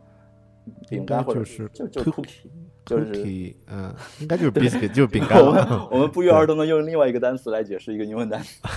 对对，就就是小饼干的这种东西，biscuit。然后它是一个呃英文的呃单词，就是就等于说学单词的工具。它它的方使用方法还挺爽的，就是它可以在后台运行，包括在 iPhone 也可以在后台运行十五分钟。嗯。然后你在前台看到一个什么陌生单词，你只要长按复制，然后只要一旦进了复制到剪贴板之后呢，那 biscuit 就会直接用一个 push notification 的形式，把这个单词的翻译啊在通过这个状态栏最顶上显示出来，你不用切换应用。嗯。所以你就不用上电脑或者切来切去的查这个单词。然后它还支持把你所有查过单词放到一个单词列表里，你可以摇一摇洗牌，呃，去巩固这些单词。它可以定时的去弹出来，就你设计一个设置一个每天在几点钟弹几个单词出来，它可以提醒你强行灌输你去复习。它可以同步到印象笔记。那这个工具很神奇的就是，我每次用它，我设置这个自动提醒生词之后。我发现它经常在我做一件事的时候 弹出跟我在做的那件事儿非常呃吻合的一个单词，我觉得这个一直是这样，很神奇。比如说，嗯，比比如说啊，我我前两天在看那个呃这个叫什么《进击的巨人》的那个电影版，嗯，这个时候印象呃那个 Biscuit 它就弹出来一个单词叫畸形怪胎 啊，然后。感觉有有有嗅探器在背后运对，真的是很多很多情况。这个我每次出现这种情况，我会发给朋友。你看我在做什么事儿，他又给我弹出一个很很相近的词，我简直是被被他震惊了。对，灵异事件啊，太灵异了。对，然后还有一个小工具，可能大家也听说过或者知道，叫 Clear，它就是 iPhone 上一个 To Do 应用，完全用手势进行。那有时候我走在路上，或者是突然灵感迸发，然后想到书里可能可以添加一个什么章节，或者写一个什么有趣的点。我就打开 Clear 往下拉一下，敲敲几个字就 OK，整个过程不会超过十秒钟。啊，东西越简单越方便，你马上捕捉灵感记下来。如果说你要打开一个很臃肿的应用，然后点击切换到某个界面，然后啊输入起来又很复杂，那这个东西会打消你的这个灵感，会让你觉得就是被外物所拖累啊。所以刚才这几个东西我是最近还一直在用，呃，顺便安利一下。嗯，Clear 的确很好，而且它的这个当年刚刚推出来那个交互理念呀，其实做的就非常的，呃，也很经典，就很多很多做开发的都会去研究。对，Biscuit 这个功能，呃，因为刚刚一开始我听觉得好像，呃，有很多单词软件也支持呀，就是后台查词，但如果它能够。呃，把这个形成你自己的一个呃一个词库，然后随时可以提醒的话，对于学习的这个学习英语的人来说，应该是特别方便的一个一个呃很生活化、很实用的一个工具啊。这这两个也是很很呃，就是听听节目的朋友也可以去关注一下啊。而且两个呃很小的工具，应该都可以呃把它用的很灵活，嗯。呃，具体你在写书的过程中，呃，比如说文本编辑排版，也是在印象笔记里面进行吗？还是？对我都在印象笔记，因为我就是，呃，我确保我所有东西都在云端都能找回来。万一某天我电脑崩了的话，只是在本地我辛辛苦苦写的东西就没了，就很亏。嗯嗯嗯，对，啊，那这个呃，这个经验其实大家也可以去分享啊，而且，呃，其实如果以后呃形成那种集体创作的状态的话，呃，我觉得这样的一个就是云同步的概念，其实呃也是一个必须的啊。呃，这个我可以呃，不好意思打扰，呃，这个我顺便安利一个，就是国内有一个类似印象笔的工具叫有道云笔记啊，有道云笔记，对它呃，它推出了那个团队版。呃，几个人可以合伙一起编一个笔记，这个还挺适合您刚才说的那种使用场景的。嗯，对对对，嗯，然后像刚刚呃说到这个网络时代啊，因为我们都会考虑写书的，其实同时其实就会考虑呃纸质版和这个电子版这两个版本。呃，因为其实我自己在一一年写写自己的第一本书的时候呢，当时。就没有这个概念，就就呃就没有这个出一个电子版的概念。后面呢再去弄就很麻烦，然后版权呀、各种呃制作的这个格式啊等等的问题。然后我注意到这个《增长黑客》这本书，呃，其实电子版好像是和纸质版同步推出的，是吧？呃，其实晚了一个多月，晚了一个多月啊。这个有有什么故事可以分享吗？就是这个电子版，这里面呃有一些考虑，但也有一些意外。首先这个。呃，一开始肯定是先卖纸质书，因为纸质书有一些它固有的好处，比如说它是一个看得见摸得着的东西。你买了一本放在自己的这个工位上，然后你的同事经过看到这本书翻一翻，觉得还不错，那他可能就把它抢走，或者说自己自己也买一本。它是有一个线下的呃传播能力的，而且其实我个人也喜欢看纸质书，特别是这像这本啊，我我不客气的说，它是有干货的这种纸质书，而且量还比较大。拿在手上看起来就是细细钻研品味，纸质书会比较好一些。嗯，对。所以我们一开始是计划先卖一段时间纸质书。呃，电子版的话，呃，本身它有一些弊端，比如说一旦出了电子版，这个肯定很快会被盗版破解，然后网上会流传一些盗版，这个我们也想到了。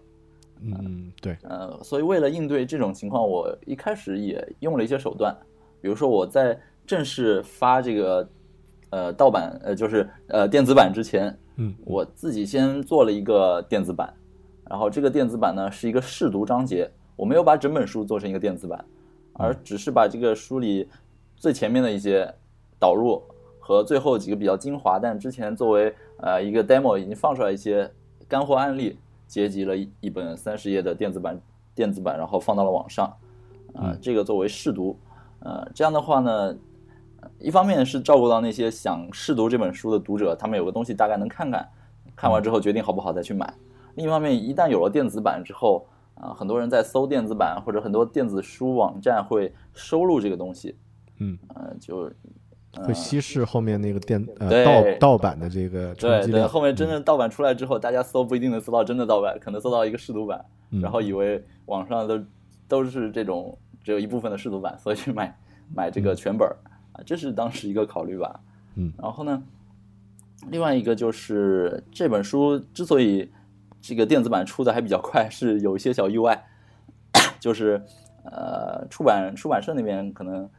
呃内部有有一些这个信息不透明，或者说这个信息不对等的地方，然后呃授先是授权给了某个电子书阅读网站，但是走了比较正规的流程，呃，一旦授给他。呃，因为对方那个电子书阅读网站也是比较大，而且挺有名，而且我个人也经常在用，很欣赏他。嗯，啊，他拿到这个东西，我还怎么说呢？我还也也挺开心的。嗯，那一旦其他电子书阅读网站看到这家有了，他们也会去谈。那既然给了一家，不如其他几家都给吧。所以我们就提早了这个电子书上市的这个计划。呃，现在看来呢，这个呃，当然有一些弊端，比如说呃。纸质书的销量多少会受一些影响，嗯，它也有它的好处，就是比如说像有些在国外的朋友，他买不了国内的纸质书，那他可以买电子版。对，还有一些朋友经常跟我说，他现在已经不看纸质书了，啊，他只看电子版，他就是用 Kindle 或者用什么 iPad 看，呃，他们这些读者其实我也等于说是拿到了，而且多几个电子书渠道，相当于就是多一些宣传嘛，多一些盟友，所以也会帮你嗯做一些各种。宣传像我们今天录制这天，呃，前一天就是昨天，嗯，呃，在亚马逊 Kindle 那个电子书城，他做了一次，呃，当天的一个特价活动，他把他的这个原价四十块钱左右的电子版卖到只要九块九，然后很快就冲到了呃亚马逊经管分类，还有这个市场营销分类，好几个分类全部都是第一名。我看了一下，到现在还是维持在第一名。嗯，呃，相应也带动了纸质书销量。让我看的咬牙切齿啊！因为我是我是四十多块的原价买的啊，然后后面一看，哎呀，这个九块九啊，这这个我也没有，我也不知道提前。对，但开个玩笑，但本身这这个书是呃，首先内容要要的确是很优秀的内容，然后呃有这个价格方面的一个一个促销促销的这样的一个呃一个策略的话呢，呃名次马上就上去了。但如果是像有一些内容虽然呃不怎么样，价格下来了以后，其实也也上不去，或者口碑会会反过来会影响，就是会带来很多负面的口碑啊。就是《增长黑客》这本书的确是因为内容的干货，然后加上了一个呃就是呃呃亚马逊的一个促销的这样的一个策略啊，降价的一个策略，你整体是嗯就是现在还排第一啊。对，嗯，错过昨天的朋友可以。啊，也不管了，因为这本书的确很棒，就是大家可以先先呃买下来，呃一本呃一杯咖啡的钱，你这个能够能够看到很多精彩的案例，我觉得是非常值得的。嗯嗯，那另外问一下，就是这本书在这个现在呃，你有推出续集的计划吗？啊，这件事儿吧，还真的有，但这件事儿完全是。在我预料之外，我原来打算就是写本书，只是我人生中诸多想体验的计划之的中的一项，成就达成啊！对，我本来 我本来 get 这个成就之后，只要在 clear 里把它划划掉就行了。啊啊啊！但现在就是增加了一类啊啊！现在等于说增加了一个新的列表，然后围绕这个书要做很多宣传推广，然后包括其实因为市场反响很好，所以出版社也会想着说，是不是我们要。呃，这个再添砖加瓦，再助燃一把，所以后续还会有，呃，出新的书的计划，但不是增长黑客二，啊，可能会把这个这个概念做一些更加呃多的一些周边的解释或者补全，或者说一些 围绕它把它外延再扩大一些，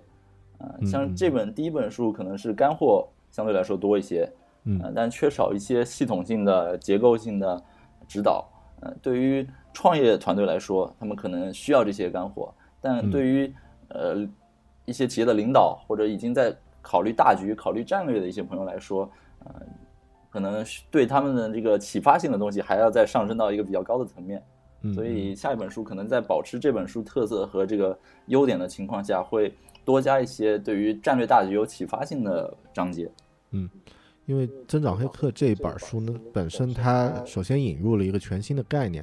然后其次呢，有大量具体操作型的操作型和执行执行层面的案例。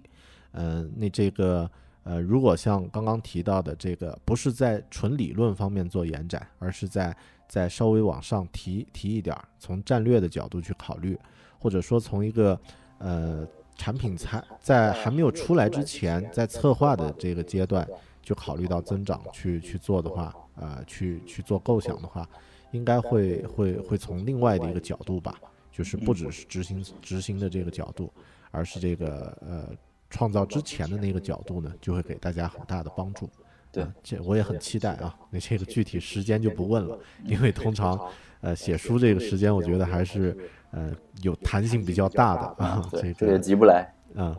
好的。呃，然后另外有一些呃有一些问题呢，其实呃网友也提，就是咱们这个听听咱们节目的朋友也提到了，呃我我选出那么一两个吧，或者说我们概括性的来看一下。但是因为呃播客这个形式本身它就比较呃比较真实，就是更多我们不像传统媒体那样呃就是很多东西就就就不提了啊，就就就作着对。呃，那我也想就就挑战的角度啊，提几个问题啊，看看。呃，你觉得就是像现在这个《增长黑客》这本书那么火，嗯，呃，然后我们经常看到互联网上有一些短时间就是生命周期特别短，呃，但是一开始呢，呃，还挺火的这样的一些这样的一些产品出现啊，像之前呃有很多。呃，这个呃，我就不说名字了，反正有很多的这种这种产品出现，然后呃，一段时间以后就没有人用了，呃，你觉得这个增长黑客会不会有这种这种这种可能？就是在现在关注那么高，后面呢会受到一些这个呃，就会变成一个过时，或者是呃，就是大家不再讨论的一个概念。我目前暂时没有这样的这个担忧，因为首先就是您刚才提到互联网上有很多产品要昙花一现，像之前什么脸萌啊，对啊这种小神经猫这些游戏，本身他们场景使用他们场景就是在这个呃这个碎片时间里，你想休闲娱乐一下，然后花个几分钟时间随便玩一个游戏，这样东西做得快，生命周期也很短啊，也很容易被后续的东西。呃，迭代取而代之，这些东西本身只是啊，出于一种很小的消休闲娱乐、消遣的呃这种需要，你会去用一下，然后可能一上来很新奇，或者说周围所有人都要玩，你要玩一下，炫耀一下自己的成绩，然后就结束。嗯，他们有点像是，呃如果把它比作快消品的话，可能我的书更像是大宗家电，或者说一个什么能长期使用的耐用品。呃，为什么这么说呢？因为，呃，这本书本身它不是迎合了某一种呃短时间一个热门现象，比如说“互联网加”这个概念出来，你随便写个什么书，撺掇一下“互联网加”标签一贴，就拿出来卖。嗯，它是呃，首先它是引入了一个国外的概念，嗯，所以这个只是刚刚入门的东西啊，刚刚导入一个新新生概念，这个概念在国内本身就有一点陌生，所以呃，传播起来。本身就需要花一段时间才能慢慢被大众所熟知，啊，这个慢慢被大众所熟知的过程也是这本书的生命周期的所在，啊，而且一旦被熟知了之后，可能后续呃传播起来会速度更快，这是这是从它那个就是传播的这个曲线上我来考虑。然后第二是，呃，这本书它也是迎合了当下中国啊一段时间可能会持续还会持续一段时间这个热潮啊，就是创业这件事儿。嗯啊，创业这件事儿本身，嗯，现在大家都知道是越来越火，而且其实政府也在出一些政策来引导，在鼓励。而且，呃，还有一点就是最近可能前段时间股票不太好，然后现在其实是大的这种投资环境也是比较不好。呃，在这种情况下，这本书反而会更加有市场啊，因为越是投资情况不好啊，创业团队越是拿不到钱。就越需要设法通过这种低成本的手段来获取增长，来赢得市场的信心，来赢得资本的信心。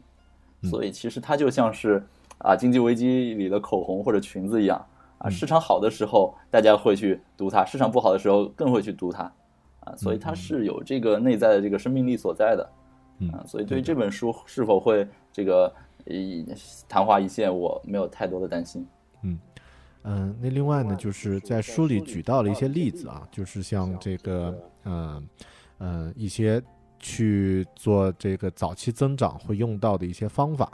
啊。然后呢，我看那个知乎上呢也有一些评价啊，比如说你书里举到了这个，呃，WiFi 万能钥匙，嗯，还有那个呃唱吧啊，虽然没有直接点名，但实际上啊是那个就是唱吧里面把图片呢把它存下来。然后有很多那个呃网友吐槽说这个这个方法，当然呃他们更多是站在一个呃就是一个评论的一个角度说这个方法呃呃属于一些比较黑暗系的这个方法，呃你你这个其实也也也有一个讨论，就是到底这个运营推广呀，还有呃就是我们现在的一些呃一些道德呀，或者说一些底线的东西啊，怎么去怎么去跨。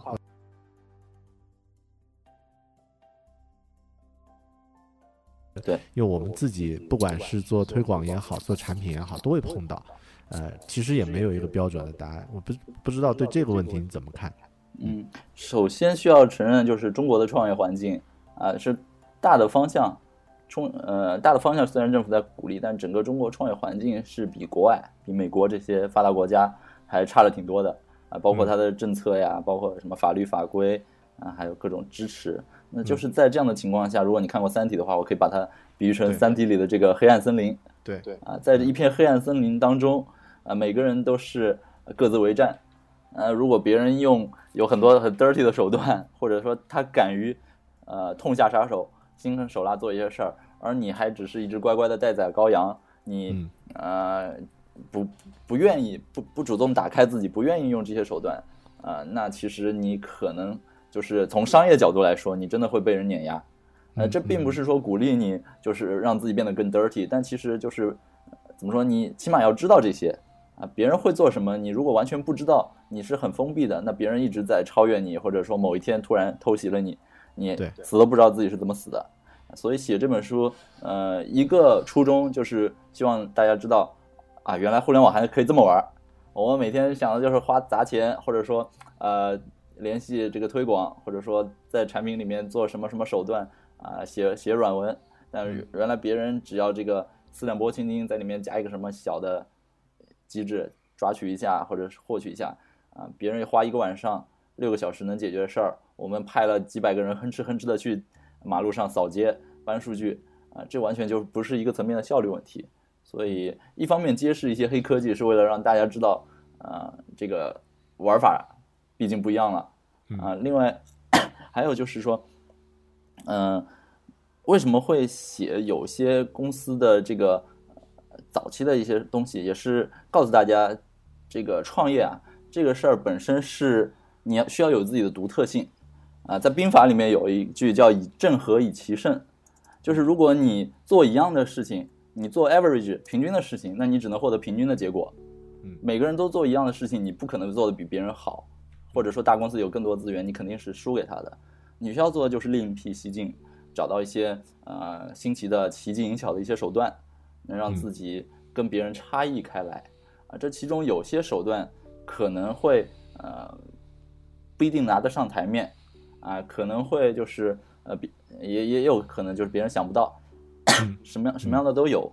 呃，关键是一个是你知道你自己要什么，你在追寻自己要的过程中，你会取舍哪些东西。呃，我做了会达到这个结果啊？哪些事情跟别人做的一样，我可能就不一定要去试。嗯，另外一个呢就是我觉得还是要有一些基本的这个啊道德观。比如说之前有个产品，它为了做一个增长，它它是一个手机上的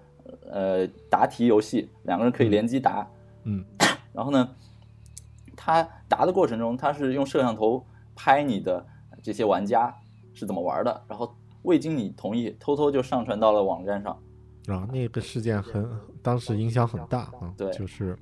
呃，很多隐私的这个图片的，呃，这个视频呀，都被传上去了。对，就是它这个的确是获得了一个增长。那段时间百度指数爆掉了，然后它的官方视频网站这个频道也很多人去访问，大家都知道有这么一个东西。嗯，但实际上，呃，它的口碑、它的美誉度，包括那段时间它下载量肯定是上升的，但之后它很快就没落了，而且被很多人唾弃。嗯嗯。对，类似这样的事情，就是你在做一件事儿的时候，底线肯定是要坚持的。嗯，这种侵犯人隐私或者明确触犯了法律道德边界的这些东西，我们是绝对不能去碰。嗯，那还有一些在呃互联网上采用的手段，比如说像是啊，我去写个脚本，去竞争对手网站上把他一些数据抓下来，然后作为我自己分析数据来使用，或者说作为我能启动的一些数据啊，我觉得这个跟你用的 g r o s s hacking 的技术手段本身是。呃，没有太大关联，或者说工具它本身是中立的，还是看什么样的人在用它。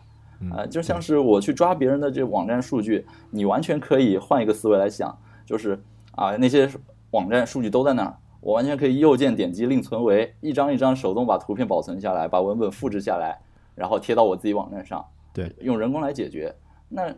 用机器脚本呢，只是说，呃，用用一个自动化的方式提升了做这件事的效率。让你原来需要十个小时做的事儿，只要十分钟就能做完，啊，所以呃，growth hacking 本身还只是一个工具，关键就是看呃背后的这个思想，或者说什么人什么样的人在用这个工具，然后实现什么样的目的，对，所以我希望大家还是抱着比较中立的眼光来看这个所谓的黑科技，嗯，防身的呃这个想法和和这个知识背景啊，自己要有。呃，自己用不用呢？看看这个，嗯，实际的情况要结合这个上下文。呃，就像刚刚你提到的这个抓取数据，那其实呃是这样的一个思路。因为我自己是觉得，呃，和这个对方对数据的设置，呃，比较比较这个疏忽呀，或者说他没有考虑到这个，呃，也也有关系。就是它，它本身放在那儿的意思，也是让大家可以去，可以去看嘛。那既然是可以看，为什么不能存呢？啊，呃，实际上是这样的一个一个状态。而且呢，我觉得呃底线的那个问题其实因人而异，嗯。因为之前，呃，我自己做苹果开发的时候呢，呃，特别有有一句，呃，苹果开发的那个 guideline 里面有一句话，印象特别深，呃，他是这么说的，就是说有一些东西你要怎么怎么，呃，我们这儿这个，呃，这个人机交互规范里面有，啊，有一些东西呢，就是就没有了，啊，就有条线就行了。然后他下面就解释说，呃，什么是那条底线呢？就是，呃。When you cross it, you will know it。就是你 你跨过那条线，你自己是知道的，但不用别人去做评判。呃，其实这个做增长呢，我觉得，嗯，像刚刚提到的这些，嗯，就是涉及到一些明文的，比如说触犯法律和道德底线的一些东西呢，这个需要自己去做做一个把握。但技术，我觉得的确是中立的，就不管是怎么去。呃，技术上去做突破的话，这个其实也是黑客的一个精神吧。就是呃，既然是叫增长黑客的话，不仅仅只是营销，而而且呢，还有一个对技术的边界的一个突破啊。所以这个话题呢，因为很多人都会提，但我觉得呃，就咱们观点应该在这方面是是比较统一啊。技术本身是没有这个左派和右派啊，只是去突破它的边界本身而已。嗯。那另外，我想这个来一个具体的挑战吧，就是这个刚刚说的都是针对呃一些这个呃别人评论的回复，呃，咱们假设呀，比如说你现在有一个朋友做了一个 app 啊，呃，嗯，初期用户不多，呃，然后呃，如果要具体到这个场景的话，可能这个 app 是一个呃，比如说是一个呃非社交类的，假设是一个，比如说是个工具。你会建议他怎么去做这个增长的这个工作呢？嗯，呃，最近有很多朋友就是会上门问我这些问题，嗯啊，然后很多人大部分开场就是我最近做了一个产品，我怎么获得增长？嗯嗯嗯，这个是我最没法回答的东西，因为没有具体上下文。对，然后您刚问的这个呢，还设置了一个场场景，就是它不是一个社交，它是一个工具，嗯嗯，但也没有给我具体信息，就是什么样的工具。那就我个人经验来说，同样是工具，不同类的工具玩法还真的不一样啊。像有的工具它是企业级平台，或者说它是做所谓的 SaaS，嗯啊平台类的这种工具给企业，这种呃一般来说，如果呃让我给他建议增长的话，我对我诚恳的说，呃帮助不是很大。为什么呢？因为很多做这种企业类的工具的，它的主要客户是企业，然后企业的。服务呢又不是那种很标准化的，很多是有定制需求的。嗯，呃，怎么去拿客户呢？一般也是靠 sales 或者是这个 BD 去拿客户。嗯，啊，这种情况下，增长黑客能给你的帮助就不是特别多啊，主要还是靠这个渠道呃线下的这些呃商务谈判获得。最多的增长黑客就是让你在用的过程中啊使用的更爽，你已经买了我 license 是我的客户了啊，我会让你用这个效率更高。那其实。呃，坦率来说，这已经有点像产品经理或者说交互研究用员他们更多去关注的事儿。嗯，那还有一些工具呢，啊，有些小呃，有些工具它本身是自带了这种传播属性的，比如说像 Dropbox 啊，对，它首先你定位到就是用户用你是要什么，Dropbox 或者 Evernote 本身用的是你的云存储空间啊，你值钱的东西就是你的云存储，所以你拿这个作为诱饵。去吸引用户来给你做传播是很简单的事儿啊！你邀请一个用户，我给你二百五十兆，或者说我给你一个月免费试用期限，这是他们常用的一个手段。那对于一些单机工具来说呢，呃，有些什么可以做的呢？比如说我现在在呃用一个安卓上的一个管理软件叫 AirDroid，A I R，然后后面是 Droid 机器人那个 Joy 的嗯，呃，这个工具呢本身它很好用，然后它是有免费版和付费版，付费版会有一些高级功能。嗯，呃，这些高级功能，呃，你如果花九点九九美金去买的话，我觉得有点多，我不不太倾向于花这个钱。呃，它的一个做法呢，就是你只要呃把这个产品用它的这个分享到社交网络上，把它在社交网络，比如 Twitter 啊，在 Facebook，包括微信朋友圈，给它做一个转发，它就会自动帮你解锁一些收费用户才能用的高级功能啊。比如说原来收费用户有十个功能，你转发一下，我给你解锁其中的两个功能。嗯，那这个情况下其实就够我用了，啊，所以它就是在产品里设置这样一些机制来让你转发，啊，类似还有呢就是怎么样呃安利你的线下好友来互相推你的工具呢？呃，我有个朋友原来在上海，他做了一个呃小的呃笔记工具，啊，就是接那个印象笔记的 API，做了一个更轻巧的笔记工具。它的做法是给每一个用户产生一个二维码，然后你可以互相扫彼此的二维码去解锁其中的一个功能，呃，一个高级功能。嗯，如果说啊你找不到其他身边人在用这个工具，没有二维码可扫怎么办？这个时候你可以主动告诉他说，你装一个这个东西吧，这个东西很好用啊，啊，这样你你骗他装了一个之后，你们就可以互相扫二维码来解锁高级功能，这就相当于说增加了线下传播的可能。嗯。啊，所以说就是不同的工具，首先还是看这个工具是本身是怎么样一个特性，然后围绕这个工具本身去挖掘一些值得传播、一些增长的点来做。嗯嗯，对，如果呃能够不结合场景就给出概念，你就变成这个成功学了，营销大师了。是黑客的黑客的这个定义其实要结合具体的情况。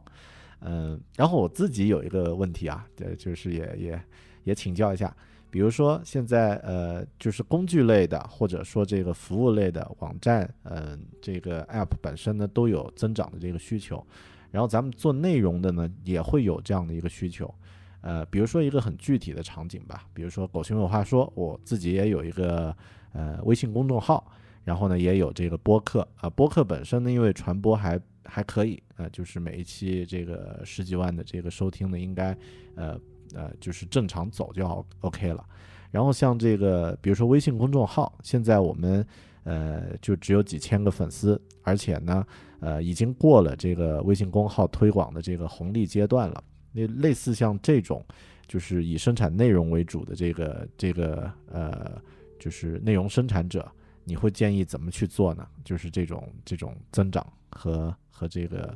呃这个规划会怎么去怎么去考虑呢？这一块，嗯。呃，就是所谓内容生产者，我我如果说把互联网上的产品分成几类的话，其中有两个大类，一个叫内容，一个叫渠道。嗯啊，你可以看很多产品其实不是内容就是渠道，像是游戏市场它就是渠道，那一个好的游戏它就是内容。那像多看这样的书城，它就是渠道。那像咱们这边播客，包括就写一些文章什么，就可可能算是内容。嗯，那内容和渠道之间的关系，我觉得最简单的。啊，最符合商业本质的，呃，传播方式就是内容去找渠道，找更多更好的渠道，然后渠道呢去找更多更优质的内容。嗯，这个是，啊，你如果一切都围绕这个做的话，而且效率比这个更高的话，呃，效率很高的话，啊，这个是发展下去的最核心的一件事儿。那这个就有点大，有点宽泛。那具体到小的做内容怎么去传播，就咱们拿刚才那个，呃，微信公众号这个来举例。它的红利期的确是过了啊，但是还是有很多方式能让你的呃微信号能滚起来啊。比如说有有些手段，嗯啊，大家可能也知道，比如说在微信上发一些这种 H 五的小游戏啊，包括之前有看朋友就做，有点坑蒙拐骗的意思啊，就比如说放一个图片，然后你能找到这个图片上有什么异常点吗？或者说找到这两张图片之间五五处不同吗？嗯啊，如果你找不到的话，你关注一下这个公众号，然后在下面回复什么什么文字，我就把答案告诉你。啊，这种就是本本质上是骗你在关注，但实际上他告诉你就是我告诉你答案，然后用户也不太去考虑这件事儿，然后真的就去关注。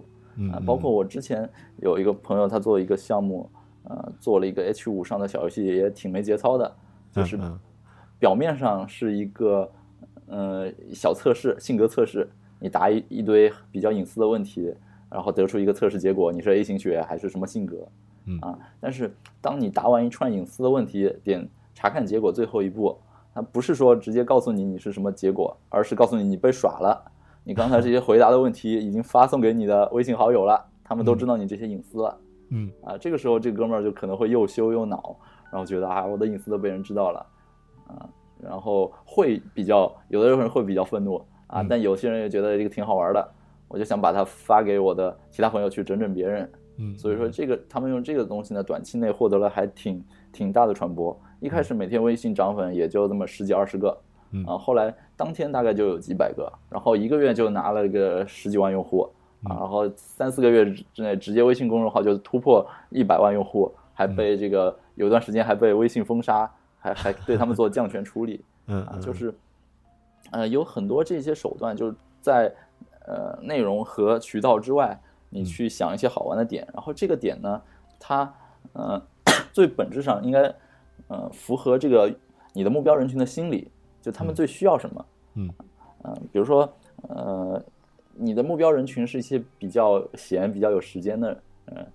那可能他们就是三四线城市一些打工仔啊，或者是怎么呃呃很多，比如说屌丝，嗯，那你。你的内容本身传播的是这个卖梦想的，比如说健健康养生梦想，那你也可以做在微信上做一些这样的小游戏，呃，小游戏来消耗他们的时间，然后让他们来关注你的账号。嗯，那如果你的人群是定位比较中高端，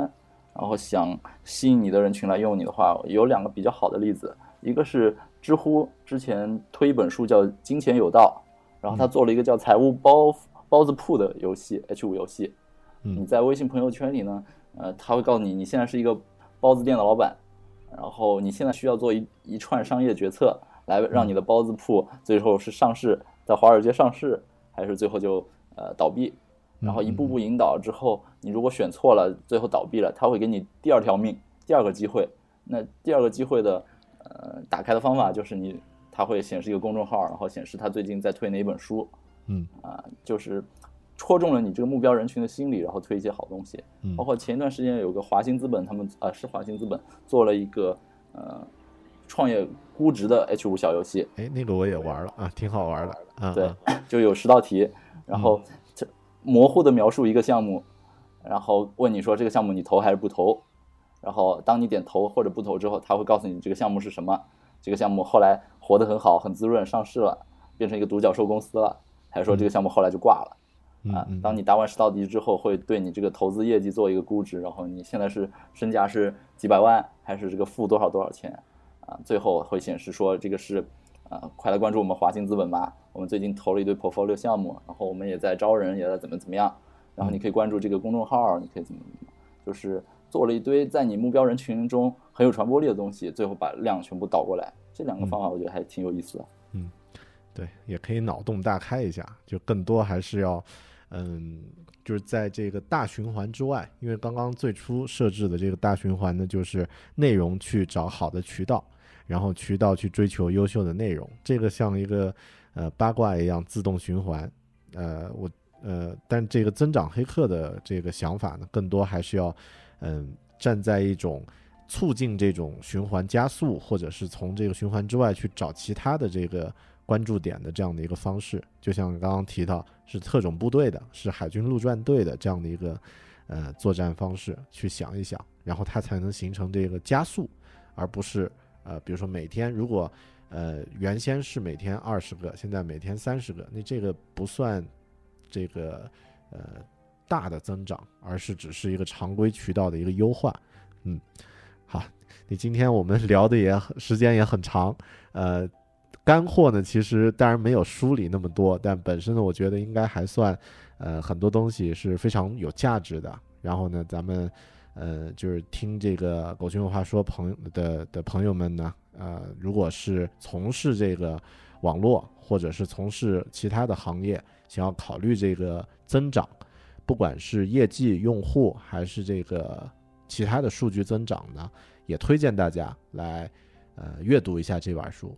嗯，我觉得最后呢，这个范冰来自我介绍一下，就是你的联系方式，还有你社交网络的一些情况，这样大家也可以最快的找到你和这个跟书有关的情况吧。行，呃，我的网名就是 x dash x d a s h x dash，呃，这个你可以在微博上找到我，或者直接在百度敲 x dash，我的各种联系方式基本上也会暴露出来。然后，如果你买了书的话，那个书的这个封面。啊，封面上，呃，就翻过来，这个这个腰封，呃，腰封，呃，不是腰封，就是折折页这边会有一个二维码，那个二维码就是我个人微信号，啊，所以有兴趣的话可以直接扫这个二维码加我个人微信。